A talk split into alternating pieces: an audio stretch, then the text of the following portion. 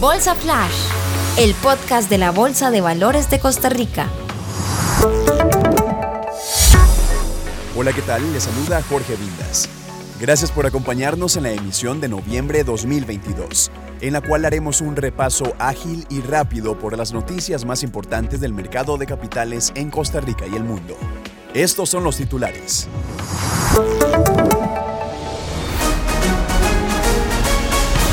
La inflación en Costa Rica volvió a ser de un solo dígito. En octubre el indicador bajó al 8,9%, lo que significa que los precios de los productos de los bienes y servicios empezaron a bajar, aunque se mantienen más caros que hace un año.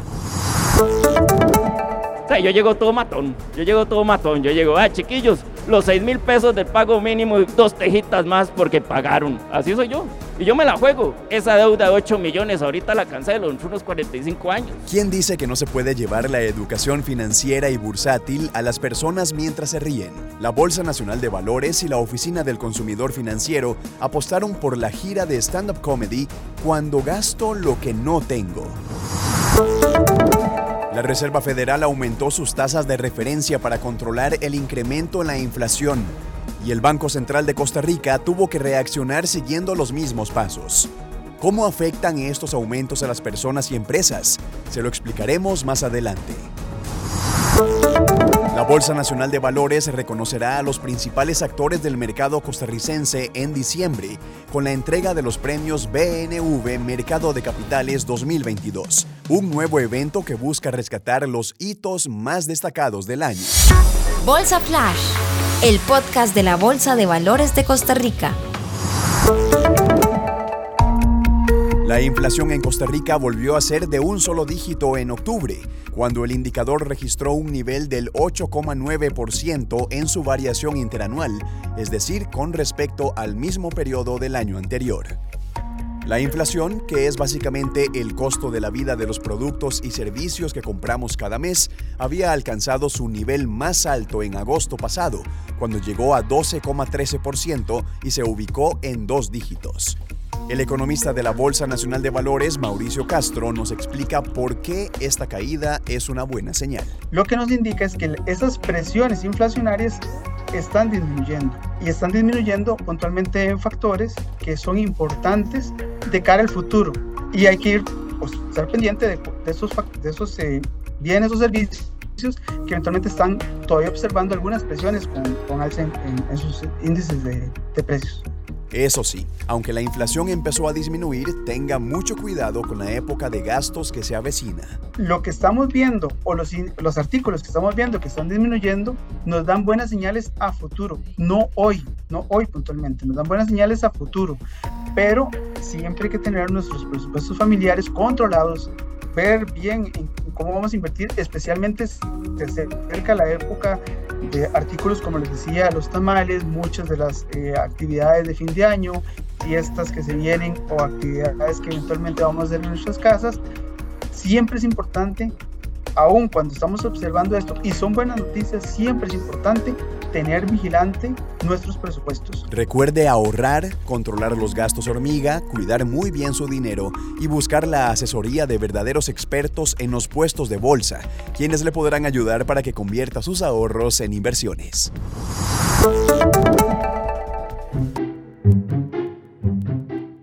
Tiene que tener para emergencias tiene que tener para darse los gusticos y tiene que tener para un fondo de pensión.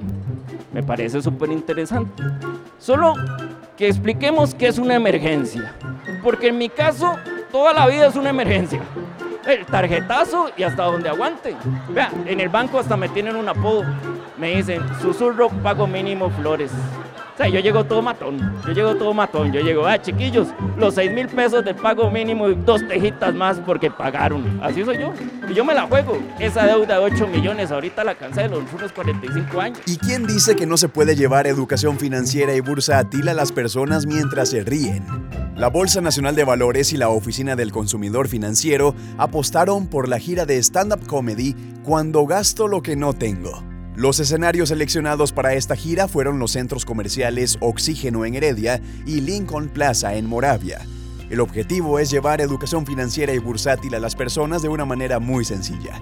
El director de la Oficina del Consumidor Financiero, Danilo Montero, nos amplía. Dos actividades particularmente interesantes para llegar a la familia costarricense con información financiera útil. Vamos a tener un stand-up comedy en dos centros comerciales, evento que esperamos que resulte de lo más agradable para la familia, sobre todo con miras a la proximidad del aguinaldo, para que las personas mediten en qué van a hacer con ese dinero, todo lo que van a poder aprovecharlo o lo que desearían aprovecharlo ahí de una manera muy agradable, muy coloquial.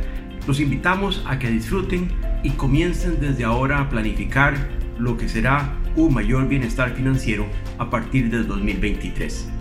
Para 2023 vendrán nuevos proyectos y nuevas formas de llevar educación financiera y bursátil a las personas, con el fin de abordar temas como el endeudamiento, el ahorro y la inversión. Recuerde, las finanzas son un tema muy serio que se puede aprender con humor. El otro día estaba leyendo sobre Picasso y decía que Picasso decía esta frase, yo quiero vivir como pobre y tener mucho dinero. Y yo dije, bien, ya voy por la mitad del camino. Bolsa Flash, el podcast de la Bolsa de Valores de Costa Rica.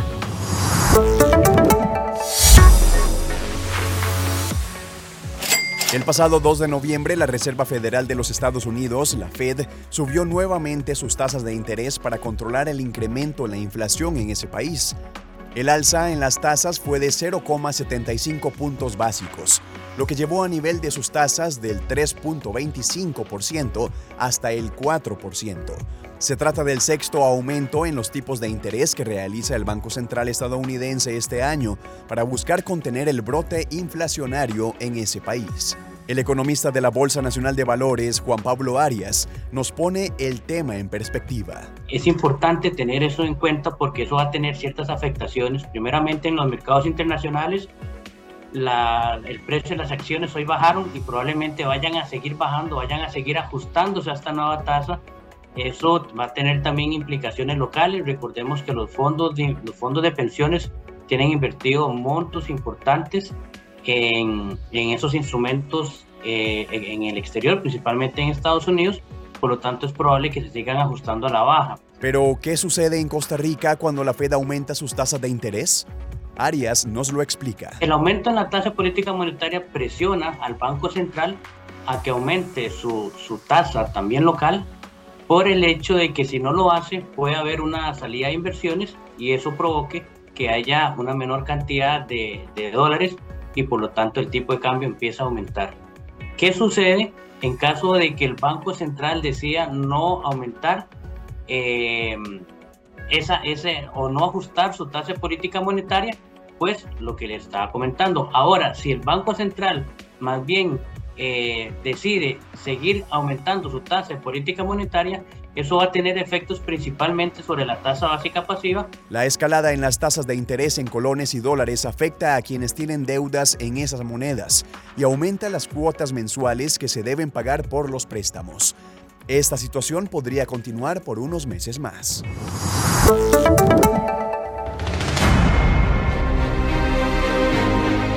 La empresa ganadora por promover la equidad de género en el mercado de capitales costarricense durante 2022 es...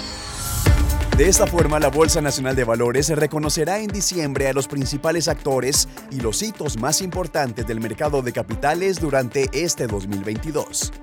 El director comercial interino de la bolsa, Carlos Phillips, nos detalla de qué se trata esta primera edición de los premios BNV Mercado de Capitales 2022. Reconocer otros esfuerzos, otros, otro trabajo adicional en pro del mercado, eh, tenemos que hacerlo. Y esa es la razón de que eh, queremos premiar puestos de bolsa que han trabajado fuertemente, que han eh, desarrollado y se han destacado en el mercado nuestro.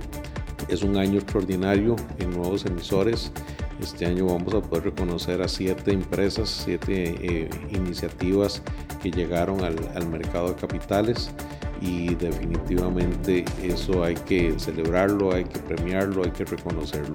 Como parte de esta premiación se entregarán los galardones BNV Sustainability Awards, el Premio de Periodismo Bursátil y otros reconocimientos a actores importantes del mercado durante este año. En 2022, la Bolsa Nacional de Valores ha recibido siete nuevos emisores en el mercado de capitales. Por eso desea reconocer a quienes han hecho posible estos resultados positivos. Flash informativo.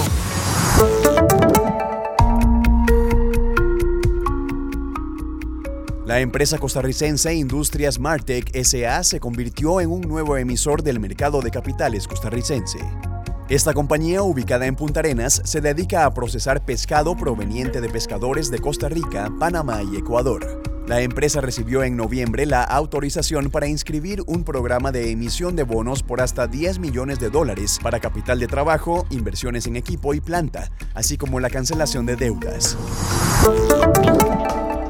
En el mes del Mundial de Fútbol Qatar 2022 le explicamos cómo funciona el mercado de valores costarricense usando como ejemplo las postales del álbum Panini. Búsquenos en Facebook como Bolsa Nacional de Valores y en Instagram como Bolsa de Valores CR para ver nuestros videos. Recuerde descargar la app Bolsa CR disponible en Google Play, App Store y Huawei App Gallery. En la aplicación podrá encontrar información actualizada y en tiempo real sobre el mercado de capitales, así como estadísticas y las noticias más importantes para tomar decisiones de inversión. Gracias por acompañarnos en la emisión de Bolsa Flash de noviembre 2022. Le brindamos las informaciones y los hechos más importantes del mercado de capitales de Costa Rica y el mundo. Le invitamos a seguirnos en Spotify para escuchar más episodios de nuestro podcast. También puede encontrarnos en Facebook como Bolsa Nacional de Valores y en Instagram como Bolsa de Valores CR. Le acompañó Jorge Vindas. Hasta la próxima emisión. Bolsa Flash, el podcast de la Bolsa de Valores de Costa Rica.